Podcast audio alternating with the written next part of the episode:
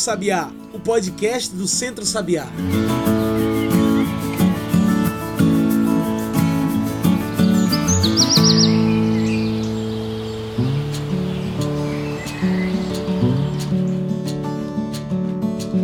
Olá a todos e todas que nos ouvem agora pelo Spotify e também pelo Mixcloud. Eu sou João Lucas e está começando agora o Cantos do Sabiá, nosso podcast semanal sobre o campo, a cidade e o mundo.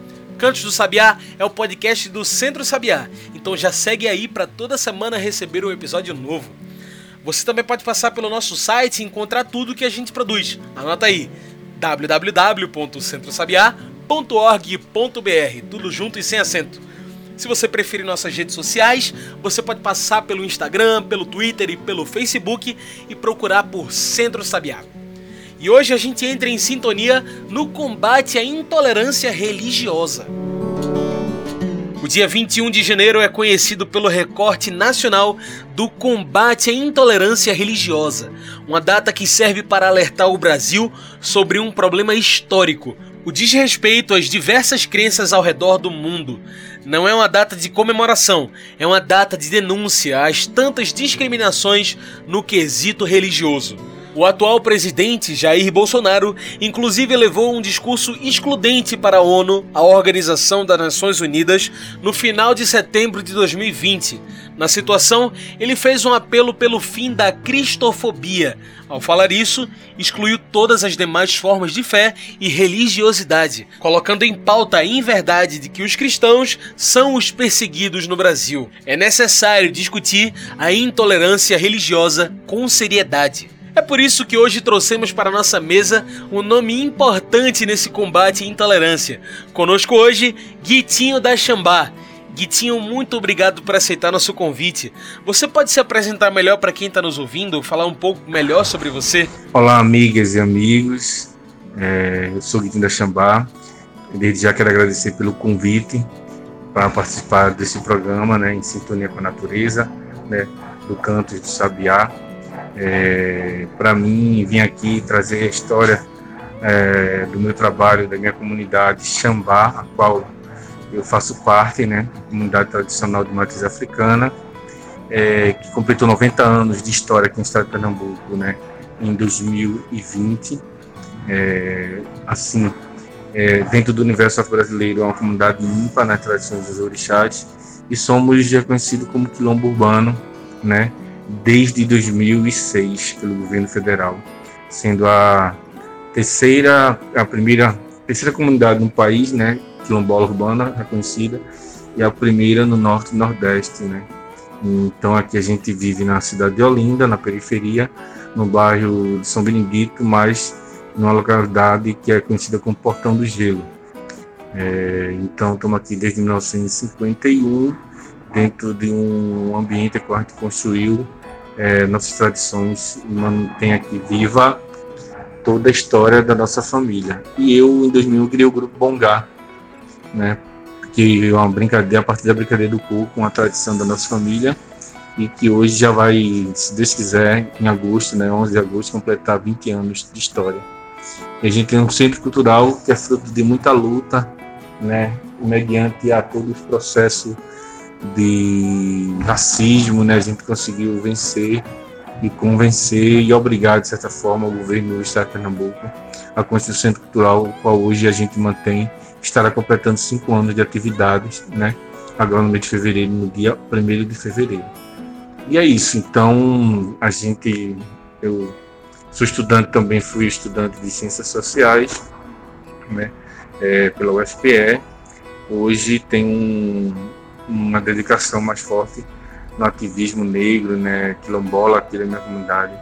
E o Bongá hoje é um grupo que leva para os palcos toda uma mensagem de resistência, né, das tradições de matriz africana, principalmente no momento que a gente vive agora, né. Então, sou muito feliz em poder ter construído essa história e saber que ela ainda não acabou e não tem prazo de validade, até porque a gente, a nossa luta é transmitir para as outras gerações essa história e que elas possam ter dias melhores de um convívio social, né, onde as pessoas e outras se respeitam é, consideravelmente as suas diferenças. É isso. Então eu venho desse campo aí de luta, permaneço nele através da arte e da ancestralidade. Axé. Abrindo nossa discussão, Guitinho, o que configura a intolerância religiosa? O que é isso? Então, eu sempre fui contra essa, esse, esse termo, né, esse discurso, esse discurso de a gente tem que combater a intolerância religiosa, a gente tem que viver, a, a, com, viver com a tolerância religiosa. Então, eu não quero que ninguém me tolere. Eu quero que as pessoas aceitem o meu direito de ser diferente. Porque tem uma coisa que eu acredito, uma máxima que eu sempre falo, é que a minha diferença legitima a sua existência. Então, eu sempre lutarei é, pelo direito. Eu não posso concordar com o que você diz, mas eu lutarei sempre pelo direito de você, aquilo, de você dizer aquilo que acredita, mesmo que ofenda o outro. Né? Porém, é, isso não pode ser um instrumento de eliminação do outro. E viver um estado de tolerância é viver sempre em estado de alerta. Então, o outro que não lhe respeita, ele lhe tolera. No primeiro instante que ele tiver a oportunidade de lhe esmagar, né, torar sua cabeça, ele não vai hesitar. Então, a gente tem que ser um estado onde as pessoas respeitem o direito do outro, né? principalmente a questão religiosa. Eu não quero que ninguém tolere minha religião, tolere o meu jeito de ser. Eu respeito os jeitos dos outros. Então, é, para mim, o Brasil o, e várias partes do mundo né, não entende isso. A construção do respeito do direito do outro praticar sua religiosidade, principalmente aqui nós, puxando agora para o nosso campo é, de matriz africana, é gigante desde que esse país se iniciou. E hoje ele é latente ainda. É, se engana-se com as pessoas que, que achou que a falsa abolição também aboliu esses sentimentos. Não Vivemos uma sociedade em qual uma minoria é, detém, é, detém o poder da mecânica social, a qual é, não corresponde ao todo. Então, e essa minoria, ela construiu um poderio é capaz, né, de, de oprimir uma maioria que veio forçadamente para cá, para o Brasil, né, na condição de escravo, aqui construiu uma hibridização, né, de, de culturas, né, e resulta em outras religiões e o, o abraço também com a religião indígena né, do povos originários dessa terra, né, e que aí não são respeitados pela minoria que veio para cá também, né, branca e que pratica atos, né, de de incriminação, né, eles de, de atos de, de, de ódio, né, que a gente vê hoje promovido é, por esses grupos neopentecostais. Então, é, eu acho que isso é um germe que o Brasil ainda não, não buscou enfrentar, né, e que está no sangue, na veia da sociedade brasileira e de uma, minoria dominadora de toda a mecânica social, né, política, que faz com que o Brasil viva esse estado né, de, de, de respeito com o outro, exercer a sua diferença religiosa, sexual, né, e tudo mais. É isso. Diferentemente do que o atual presidente falou em seu discurso da ONU ano passado, não são os cristãos que são o principal alvo da intolerância. Dados do Ministério dos Direitos Humanos entre 2015 e 2017 mostram que católicos e protestantes são vítimas de 1,8% e 3,8% das denúncias de intolerância religiosa, respectivamente. As denúncias relativas a fiéis do candomblé e da umbanda somam 25% do total. Por que isso acontece? Por que religiões de matriz africana ainda são os principais alvos de intolerância? Então, é, eu acho que é uma coisa irreal, verídica, esse discurso do presidente louco, né? Maluco, né? O, ele é um, na verdade, um representante de uma minoria, como eu falei, né? Que detém a mecânica social desse país e que oprime, né? E que implantou de forma cruel ao cristianismo, né? A outras culturas, né? Dizimando culturas indígenas, é, amaldiçoando no sentido cristão ocidental as tradições de matriz africana, né, que aqui chegaram também forçadamente, mas se construíram um campo né, de sobrevivência até os dias atuais. Então, é, isso é, é um reflexo, né, nós somos a maioria né, afetada por esse sentimento né, de respeito para com o outro praticar essa religião. Então, é, eu atribuo isso também que é, e é uma estrutura, né? Porque a gente tem que mirar nos povos de matriz africano, né? Amaldiçoar também que faz parte desses grupos da constituição econômica, né? Então, o diabo amaldiçoar o outro, manter vivo um grupo, né? A qual atribui-se é, coisas demoníacas para atração de uma de uma população que enche as igrejas, né? E com isso manter uma estrutura é, financeira, né? É, gigante, né? Mediante a essa alimentação, né? De que os terreiros de candomblé, os praticantes de umbanda, é, são são adeptos de um de cultos, né? Amaldiçoados, né? E que isso tem que ser não eliminado, mas sim alimentado para, para mantermos vivo né, a construção cristã branca né, de, de, de manutenção econômica. Então, é, isso né, também reflete e desconstrói né, todo um discurso de que é, assim, não existe racismo estrutural no Brasil, não existe preconceito no Brasil, existe sim, existe o de respeito, né? Inclusive eu costumo dizer que o Brasil não é um país preconceituoso, o Brasil é um país conceituoso, né? Já é um conceito, né, de certa forma nacional, é, que as tradições africanas, que o negro ele é um indivíduo que a cultura africana é do mal, é amaldiçoado, é demoníaco, algo que não é. Né? A gente não tem o diabo em nossa religião. Então o diabo deveria ser um problema deles, mas eles jogam o diabo como um grande inimigo, ao mesmo tempo é o grande aliado, promovedor né, do medo das pessoas e atrativo né, é, para as pessoas virem esse ambiente. Então, nessas igrejas você vê, eles falam mais no nome do diabo do que no nome do tal do, de Jesus Cristo. Né? Então, assim, o diabo é mais cultuado do que o próprio Cristo. E isso faz com que é, a gente vivencie esse ambiente né, de respeito e de, de estatística que a gente vê e nós é que mais sofremos com essa questão né, de luta, de resistência. E como tem sido os últimos anos deste combate à intolerância? A situação tem melhorado ou seguimos na mesma? Então, eu acho que a gente viveu, né, depois da redemocratização, no 45 para cá, né? Os terreiros candomblés é, foram reabertos, né? Fugir da perseguição de Vargas, mas a, a, o formato, né, de perseguição e de luta nossa, ela sempre foi permanente. É, e aí só de uma forma repaginada, né? E aí você vê hoje é, coisas que talvez a gente dissesse que não iria acontecer mais, como aconteceu em 1938, né? Vários terreiros foram fechados, pai de santo, mãe de santo e orixás foram presos e objetos confiscados de terreiros de, destruídos tal. E houve esse intervalo de, de como é que dizer, de escondimento, porque continua a acontecer de uma outra forma, né? Os cárceres, as prisões, as, as delegacias, os, os, os presídios, todos superlotados por negros, né? É, não necessariamente os praticantes de religião de matriz africana, mas negros, né? E muitos deles sim, dupla religiosidade, né? Ao mesmo tempo, né? É, orando por São Jorge, para algum, mas o Estado sempre atraindo, buscando caçar os negros, né? De uma outra forma. E toda a construção social, né? De, de estrutura, né? De cargos de, de trabalho, né? De do, da ocupação do Congresso, né, poucos negros, principalmente mulheres inexistentes nesses processos, né, pouquíssimas.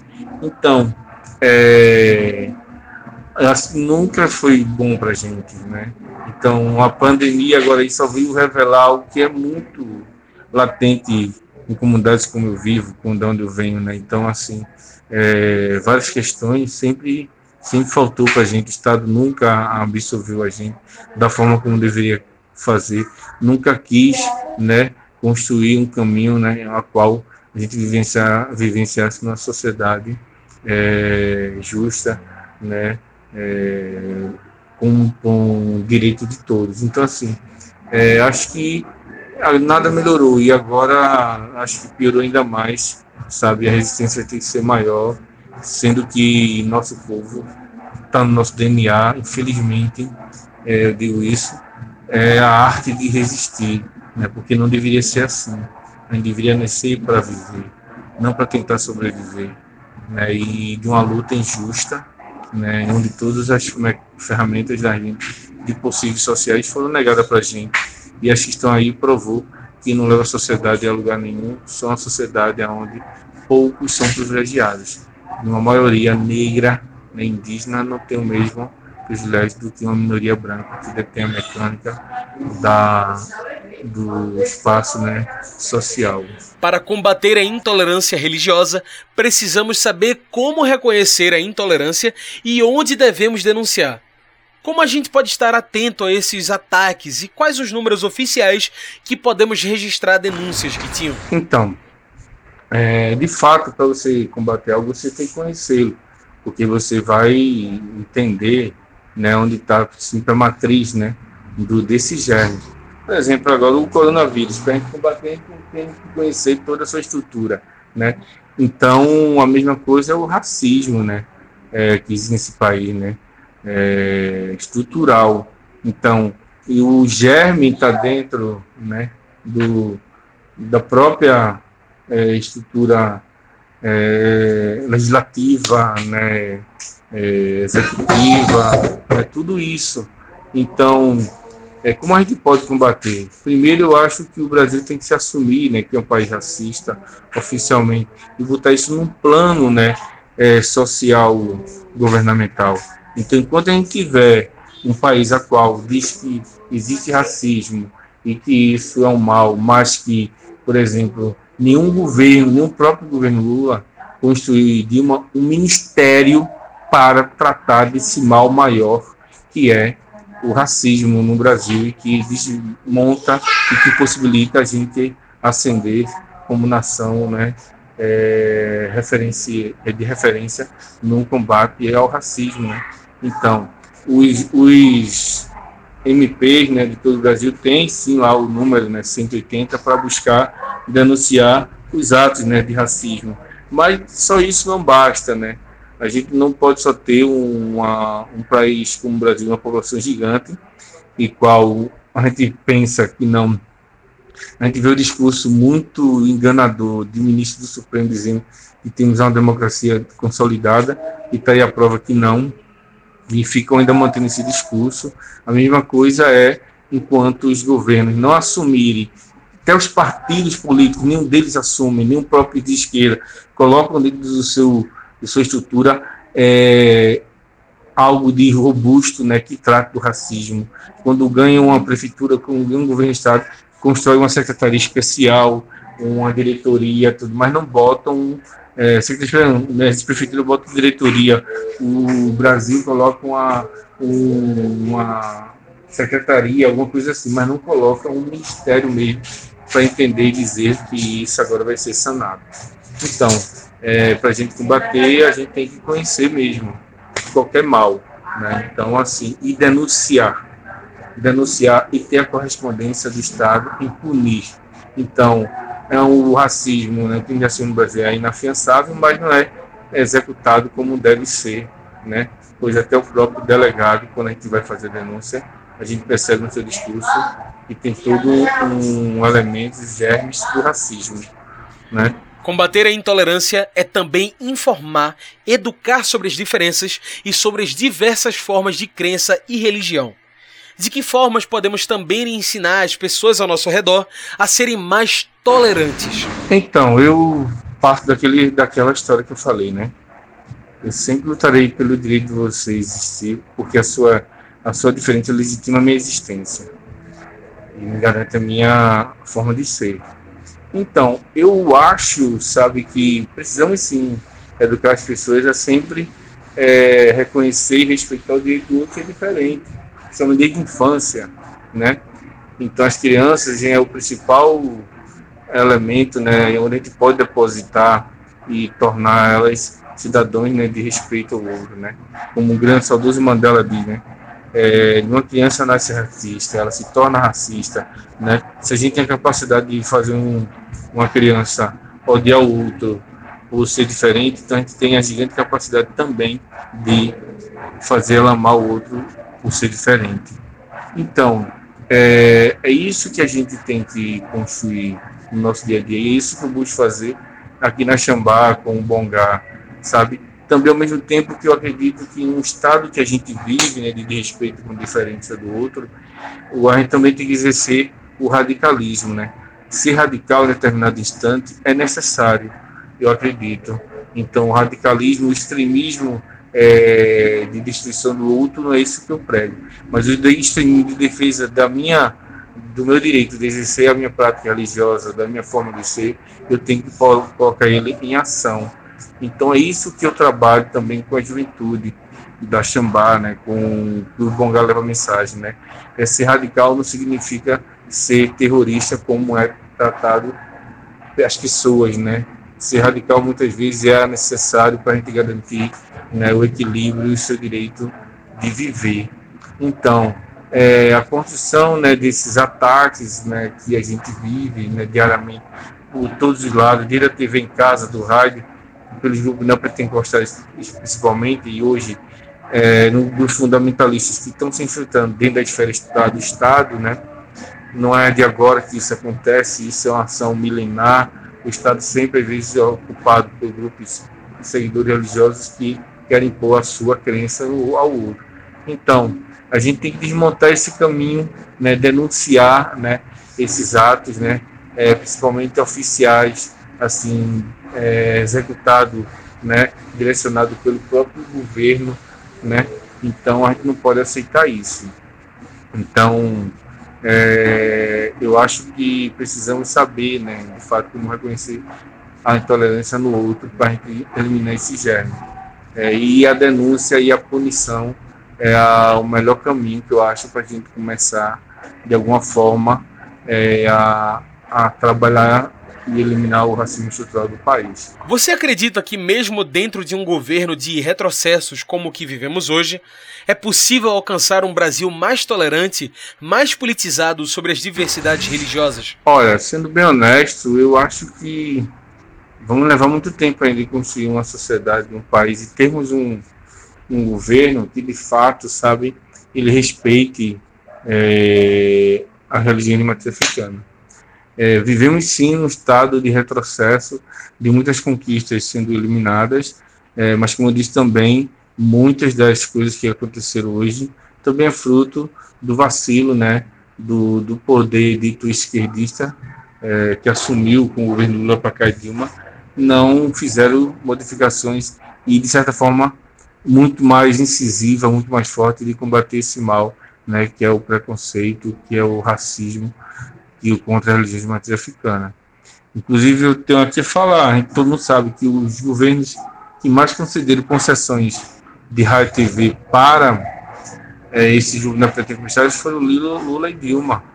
E isso foi um instrumento, uma armamento, uma militarização desses grupos que hoje tem um poderio incrível de coação né, com a população, de indução à população a atos né, é, de respeito. Por exemplo, agora a gente está vencendo um retrocesso de um governo que foi totalmente, de certa forma, pelas comunicações iniciado pelo governo petista, né? E que hoje a gente está sofrendo com isso, porque tem um governo que usa isso, né? Uma negação das questões do coronavírus, né? Como os ataques da religião africana, então tá lá presente e que não faz nada. Então assim, é, eu ainda não vislumbro no Brasil que respeita a gente, nós negros, nossa religião, nem tão cedo. Mas espero que os meus sobrinhos, filhos, netos possam viver isso, que é isso que a todo instante, infelizmente, nós negros temos que acordar lutando pelo direito da gente viver, né? E então assim, e praticar nossa religiosidade, né? Então, o Brasil é diverso, vai continuar sendo diverso, mas não acredito que esses conflitos ainda sejam desmanchados. Até porque é, os nossos governantes vêm de uma estrutura patriarcal, hereditária, viciada, e que ainda não querem largar do poder. São poucos né, que a gente vê estados, alternância de núcleos né, é, sociais mudar, mas sim vem direcionado sempre famílias e mais famílias que desde a capitania hereditárias estão nessa estrutura e que não largam o osso e que não entendem que eles até hoje não construíram uma nação justa e que não, pelos seus sentimentos cancerígenos, assim, câncer, me parece um câncer, não quer largar o osso e passam para filhos, né, netos, sempre os cargos da estrutura, não abdicam nunca. Então, é, eu acho que encontraremos diversas, mas não democraticamente com os, os bens que esse Estado brasileiro produz comum, deveria ser comum a todos. Muito bom. Bem, agora a gente faz uma pequena pausa. Fica aí que a gente continua no instante essa conversa com Guitinho da Xambá. Hoje falamos sobre o combate à intolerância religiosa.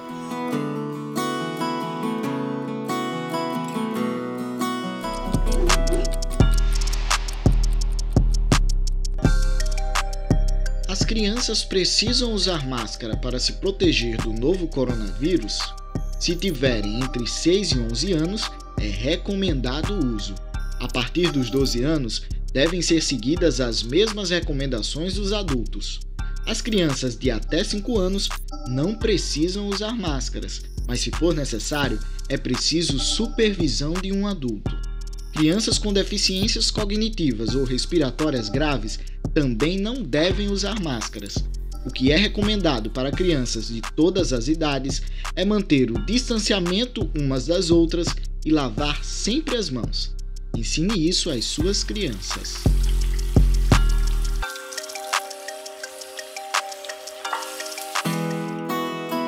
E já estamos de volta, a gente segue aqui conversando com Guitinho da Xambá.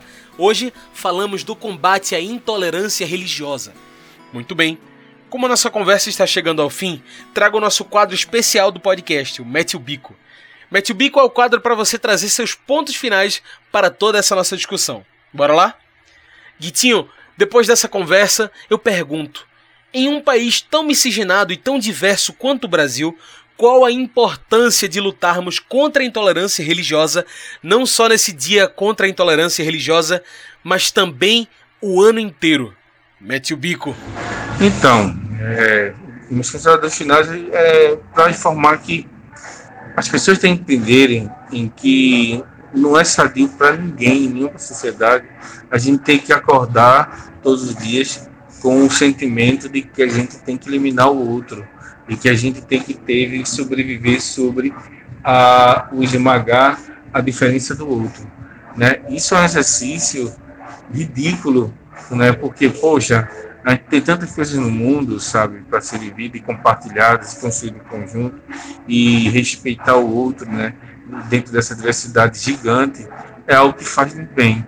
Então, é, não é bom para ninguém isso. Então, é um Brasil em que de fato é miscigenado, né, porém essa miscigenação ela ela não constrói uma igualdade, né? Ela é, vem com com elementos em qual é, tem prerrogativas, né, que faz com que a maioria dessa sociedade que é negra, né, e a parte indígena e outros segmentos, né, de tradições de outras culturas é, de matriz africana, né, não são respeitados. Diferentemente de outros núcleos que aqui chegaram pós a dita abolição e que hoje tem uma estrutura, né, gigante, né, de, de religiosidade, de respeito, de, de, de, de de cidades né, que foram construídas, enquanto o nosso povo foi é, favelizado, né? Então não teve direito à terra, então os piores ambientes foram jogados nós estamos aí hoje nesse reflexo. Então, é, a, o respeito pela religião da matriz africana, é, pela população negra e suas tradições culturais é fundamental para a gente sim construir uma nação justa, bonita, de respeito para com o outro. Então, é, não é o bem só que vai fazer ao, ao negro, ao, às pessoas de matriz africana. É um bem comum a todos, né? Não um bem só a mim, mas sim a todo cidadão brasileiro. Então, é, eu acho que o ideal de sociedade é esse, sem eliminar a diferença do outro, né? sem é, ter que estar tá construindo estruturas governamentais que implicam na eliminação do povo negro, de sua tradição. Então, eu acho que isso a gente tem que estar tá, é, todos os dias lutando e fazendo, conscientizando, né? Essas pessoas de que, poxa, vá praticar sua religião na boa e deixe nós praticar a nossa, né? A gente respeita a natureza, então, a, mas religiões matriz africanas, elas, nossos grandes templos, são as árvores, são os rios, são os mares, né? são as lagoas, são as plantas, são as ervas, são as florestas. Nosso grande templo não é, sabe, um de Salomão, de pedra, cal e tinta, que pode cair e que faz muito ruim à natureza, por tudo que arranca. Então, é isso que a gente pensa e acredita, sabe, nesse equilíbrio o que é que a gente entende do homem branco do, do, da filosofia cristã? Se você destruir a Amazônia, bicho, se você destruir os rios, onde é que a água vai vir, onde é que vai beber? Sabe, você vai ter o seu comprimido, é isso que todos vocês querem. É isso que a religião metroafricana não quer. É isso. Axé.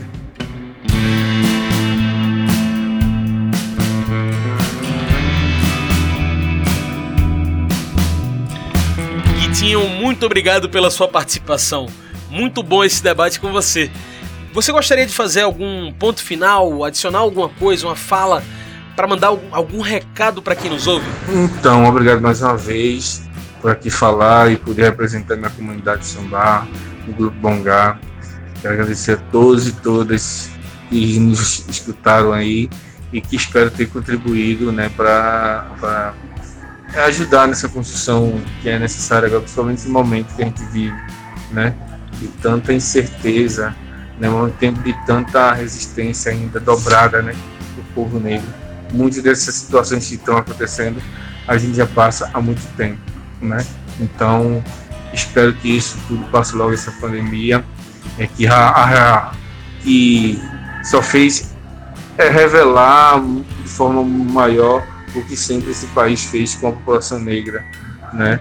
Do descaso em todo sentido, desde o saneamento básico, a educação, né? Então é isso. Espero agradeço mais e outra oportunidade que tiver e tiver disponibilidade, estarei aqui conversando com todos e todos, né? Então, muito axé que esse programa seja é, alcançado a muitas pessoas e que outros companheiros de luta possam aqui vir também dar sua fala nesse espaço importante e acredito ser fundamental para nos fortalecer e combater né, o racismo, né, o desrespeito com a religião matriz africana e os povos quilombolas, indígenas, ciganos né, desse país. É isso aí. Muito axé, axé. Salve, salve, nosso povo preto. Muito obrigado. Gente, hoje conversamos com Guitinho da Xambá. Então é isso, pessoal. O Cantos do Sabiá vai ficando por aqui e a gente lembra a todo mundo das nossas redes sociais. É por lá que você se informa sobre tudo o que o Centro Sabiá está fazendo. No Facebook, no Instagram ou no Twitter, procure por Centro Sabiá. Se você preferir o nosso site, acesse www.centrosabiá.org.br. O Cantos do Sabiá foi produzido e editado por mim, João Lucas, com a supervisão operacional de Darliton Silva e de Rosa Sampaio, comunicadores do Centro Sabiá. Tchau, pessoal, e até o próximo Cantos do Sabiá.